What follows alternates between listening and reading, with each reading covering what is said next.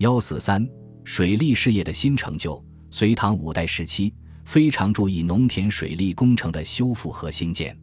隋朝建立以后，在积极整顿经济制度、发展农业生产的同时，也注意兴修水利工程。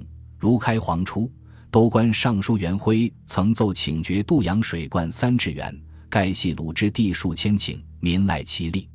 又如蒲州刺史杨尚锡引粪水立堤防。开稻田数千顷，民赖其利。据《隋书地理志》载，当时京兆郡的武功县有永丰渠和普济渠，在泾阳有茂农渠，在沁水有利民渠等。入唐以后，唐王朝更加重视农田水利工程的修建。唐前期，我国的经济重心在北方的黄河流域，北方的水利工程多是开渠引水灌溉的。就京师所在的关中而言，水利资源比较丰富，京、渭、坝、阐等大河都流经其间。在唐以前，关中有郑国渠、白渠、成国渠等著名的水利工程。郑国渠是秦始皇时采纳韩国水利专家郑国的建议开凿的，自中山西户口引泾水东流，至今三原北汇合浊水，利用浊水及石川河水道。在引流东京金富平蒲城之南注入洛水，渠长三百多里，盖则鲁之地四万余顷，使关中成为沃野。汉魏时为京水流域主要的灌溉系统。白渠始开凿于汉武帝时期，因是采用赵中大夫白公建议，故名白渠，亦称白公渠，位于郑国渠南。自古口分京水东南流，经高陵、岳阳。东至下归，南注入渭水，长达二百里。当时盖田四千五百余顷，渠成，民得其利。成国渠是汉武帝时开凿，自今陕西眉县东北的渭水北岸，引渭水东流，经今扶风南、武功、兴平、咸阳之北，至霸、渭汇合处东，注入渭水。三国时。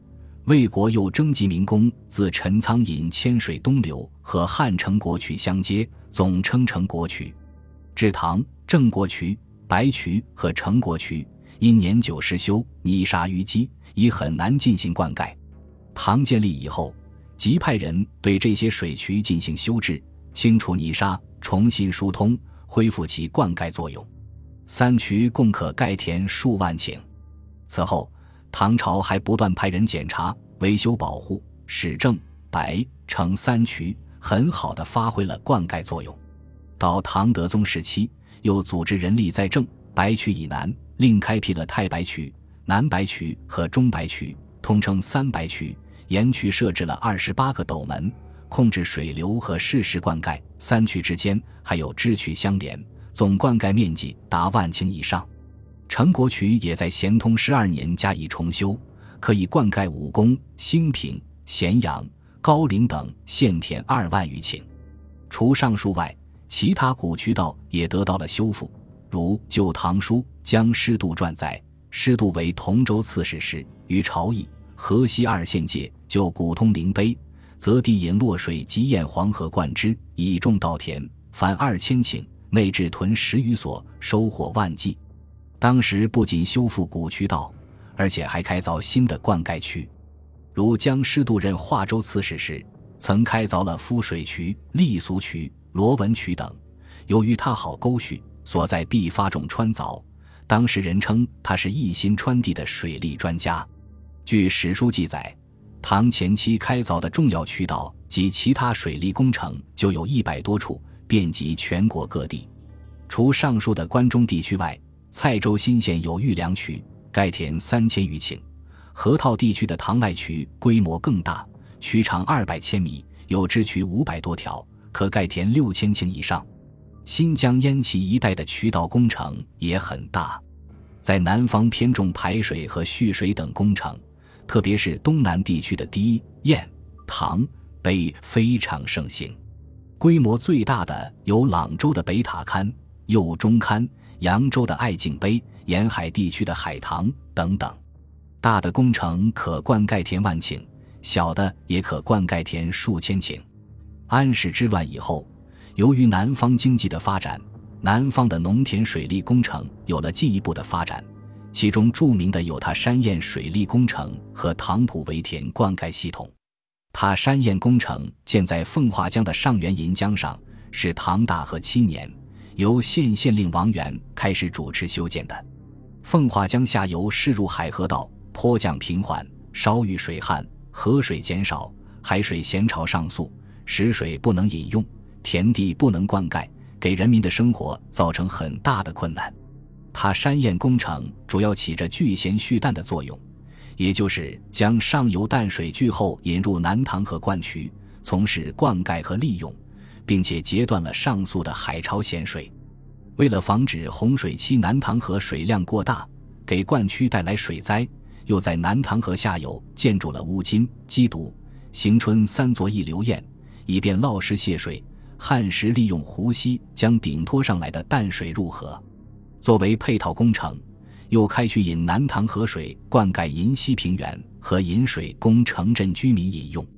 它山堰坝长一百余米，坝身总高十米以上，整个大坝用大石块叠砌而成，是我国建坝史上首次用块石砌筑而成的拦河滚水坝，而且还可能是一座空腹式重力坝。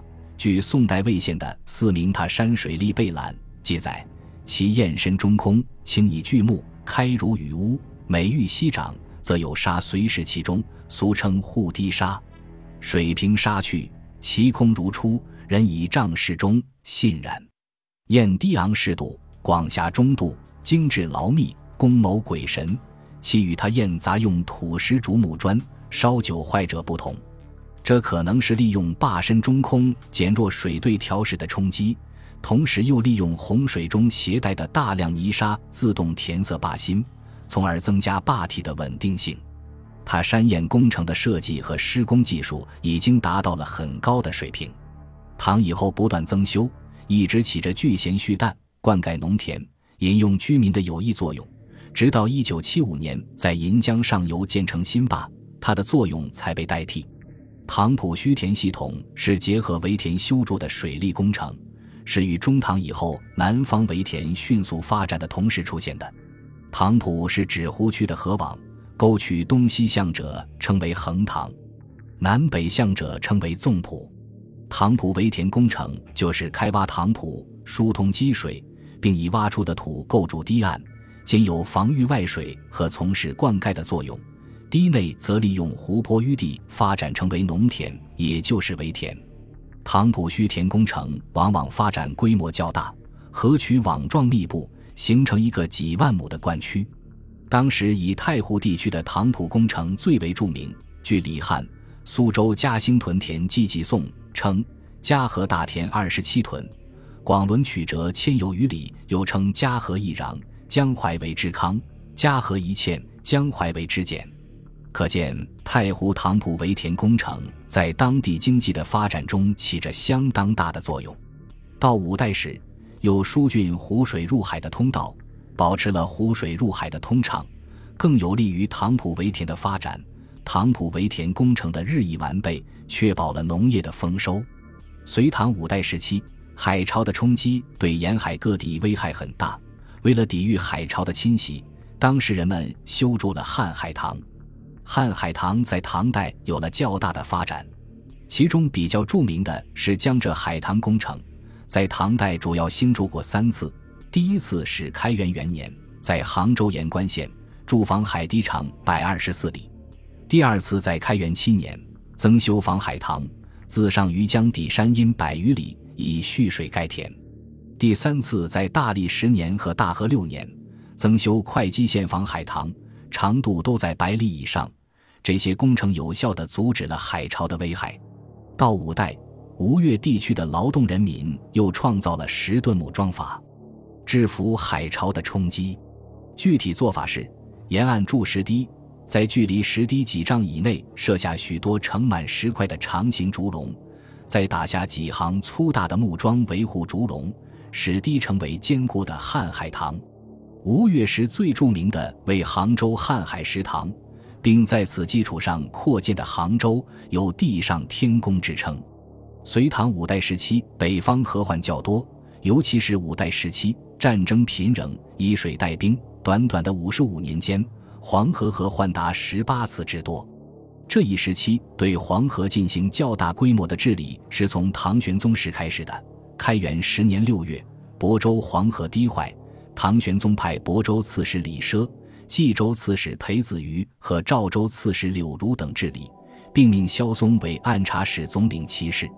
到开元十四年，冀州何议、魏州黄觉，当时的济州刺史裴耀卿在未奉朝命的情况下，率众至河，成绩显著，几人为他立碑颂德。安史之乱以后。唐朝对黄河还有两次大规模的治理，一次是在元和八年，华州和议、正华节度使薛平、魏博节度使田弘正经宪宗批准，征议万人于黎阳界开古黄河道，分黄河水流入，华人遂无水患。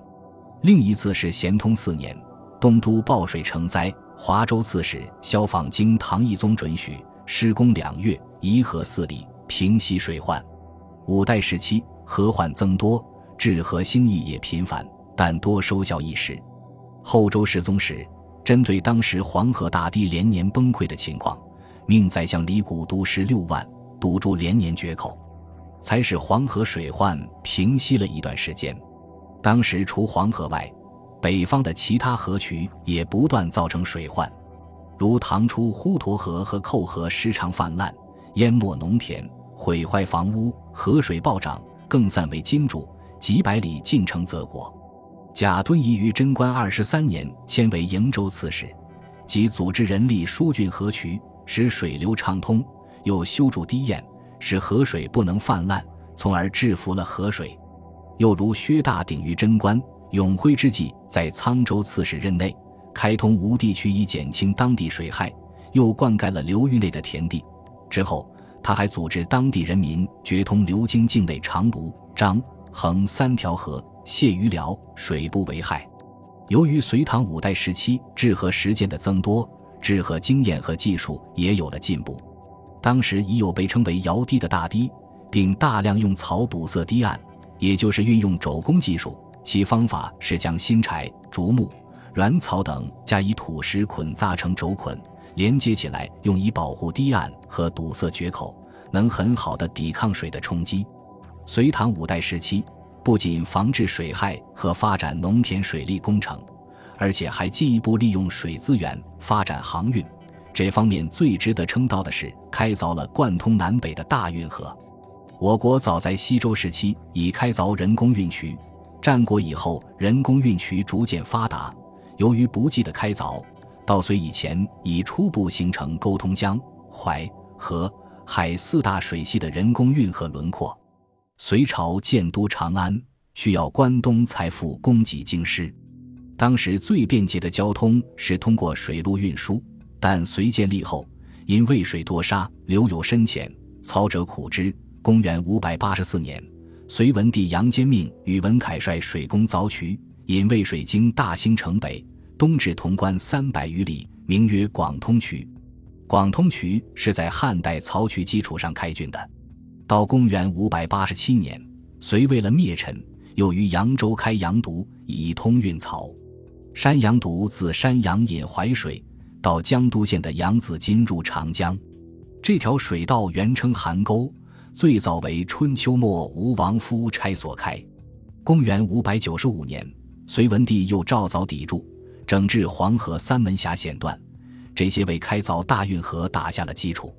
公元六百零五年，隋炀帝杨广继位以后，开始大规模开凿运河，征调河南、淮北一带一百多万人民，从西苑引谷、洛二水到达黄河，再从版主引黄河水入汴水，复自大梁之东引汴水入泗水，最后达于淮水，这被称为通济渠。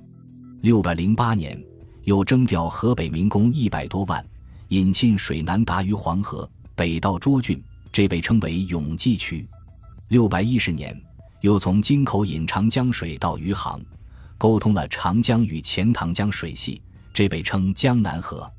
至此，大运河全部开通。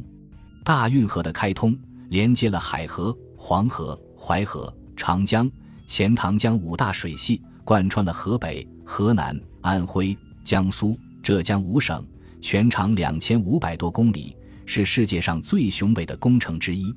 大运河的开通，加强了南北联系，成为南北交通的大动脉，对加强我国的统一、促进经济文化的交流和发展，起着重大的作用，有着深远的影响。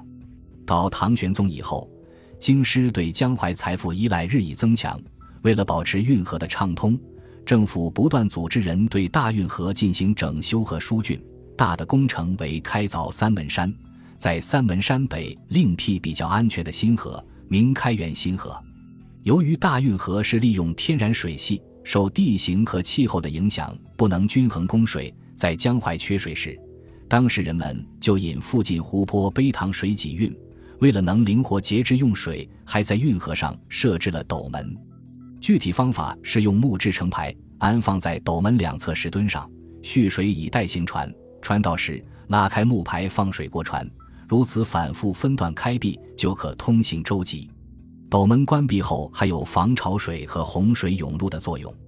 此外，唐代还沿运河修了许多支渠，以形成交通运输网和兼有灌溉之力，自是天下利于转输运漕商旅往来不绝，大大促进了全国经济文化的交流和发展。